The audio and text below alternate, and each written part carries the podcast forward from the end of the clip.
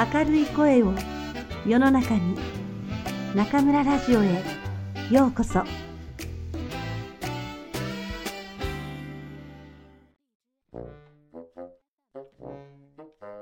我が輩も猫である。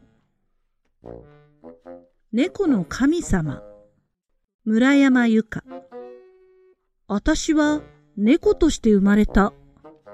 暑くて暗い狭いところを通って、ぐいぐい押し出されたかと思ったら、全身を覆っていた半透明の膜がぎっしぎっしと噛み破られて、鼻の穴に溜まった水をザラザラの下で舐め取られた途端、乾いた空気の束がどっと肺の奥まで流れ込んできた。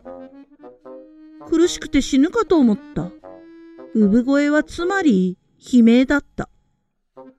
同じようにして、一足先に生まれ落ちた姉たちと、私はまず母さんのおっぱいを奪い合った。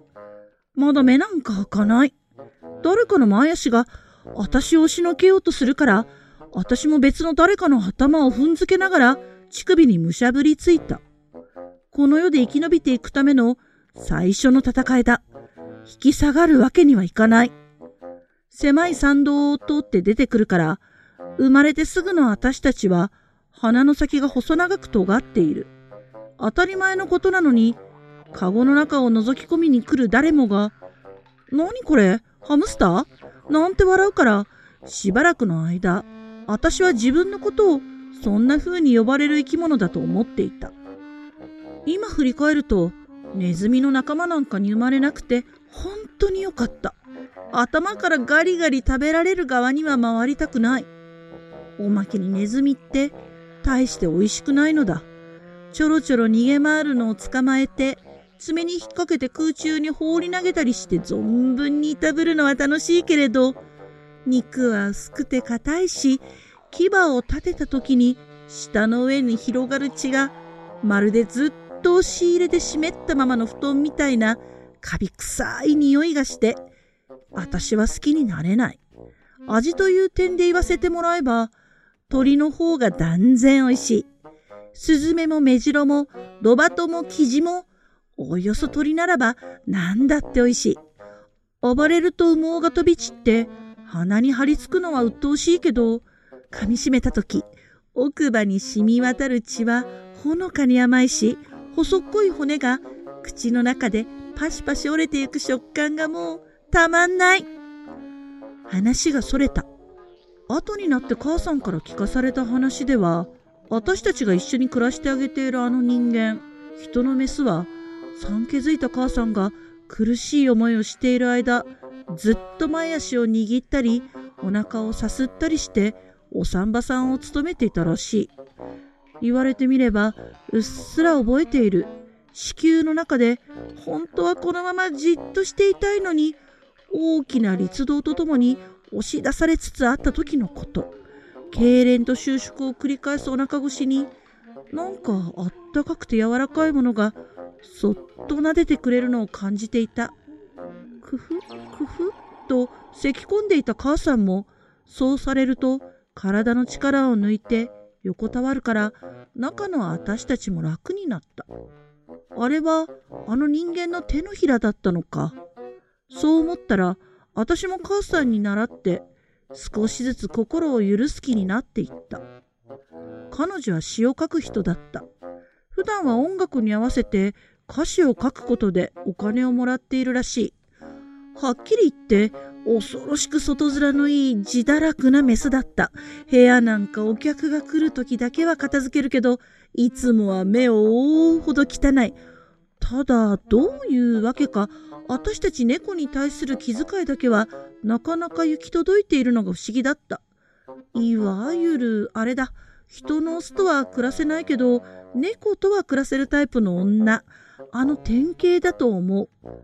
いかんせん本人には絶望的に自覚がないらしく、年がら年中恋に落ちては発情してばかりいる。母さんがこの家に住み着いた時から数えても、今のオスで3人目だそうだ。私たち猫は春と秋だけつつましやかに恋の季節を楽しむのに人のメスの節操のなさと言ったらハツカネズミにも劣る。おまけに彼女と来たら発情するだけならまだしも簡単にほだされてしまってどのオスにもひたすら貢いではバカみたいに尽くそうとするのだった。どうせ長続きなんかするはずもないのに。一体何を根拠に今度こそはうまくいくなんて信じられるのかしらね。ようやくおっぱい以外のものを食べ始めた私たちを前に並べて、母さんはため息混じりに言った。人間にとってのうまくいくは、お互いの自由を二度と許さないってことと同じ意味らしいの。相手を縛ろうだなんて考えるから窮屈すぎてダメになっちゃうのよ。オスだってメスだって好きな時に好きなことしたいのはお互い様。私は自由を明け渡すなんてまっぴらだわ。この回は切っての微病と歌われ、何匹ものオス猫たちと浮き名を流してきた母さんが口にする言葉には、なんだか重たい説得力があった。一腹で生まれた私たち四姉妹の毛皮の模様を見ただけでも父親がみんな別々だってことはわかる。嘘じゃない。猫のメスにとっての排卵っていうのは毎月決まっているわけじゃなくて気に入ったオスと寝るとそれが刺激になって複数の卵子が降りてくる。つまり一夜のうちに何匹ものオスと立て続けに恋を楽しんだとしたらその全員が同時に父親になれる可能性があるというわけだ。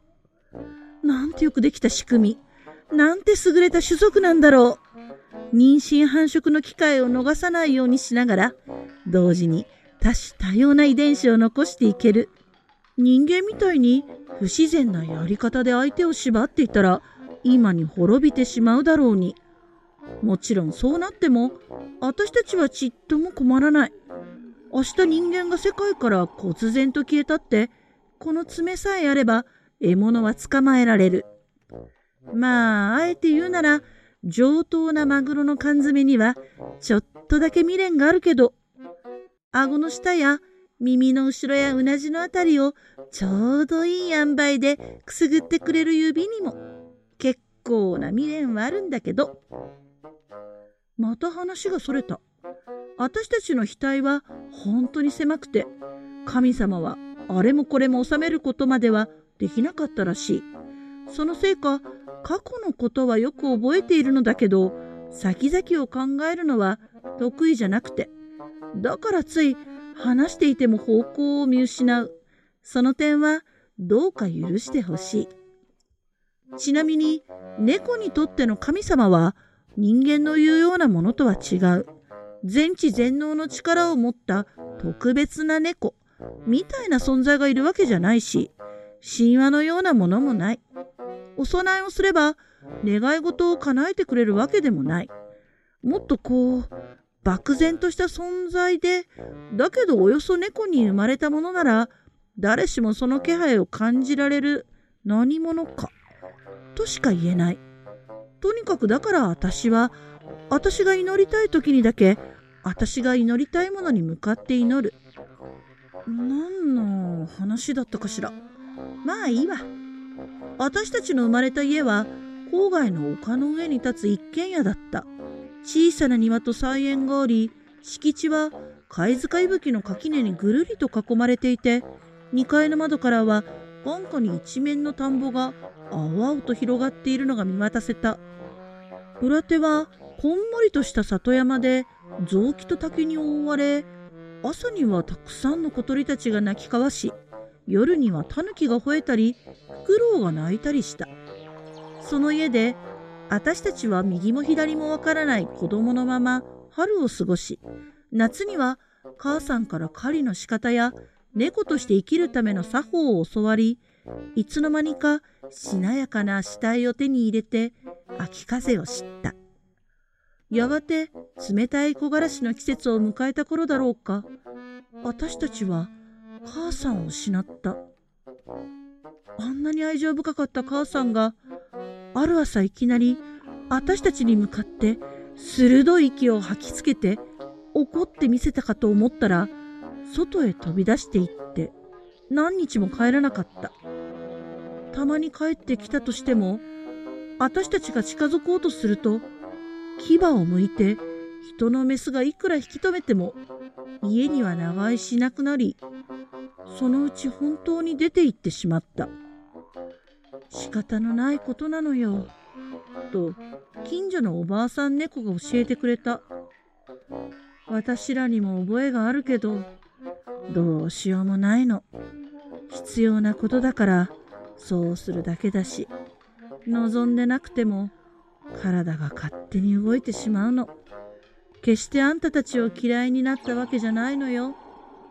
そう言われて、なんでだか涙が出そうだったけど、どうしようもないというのなら、どうしようもない。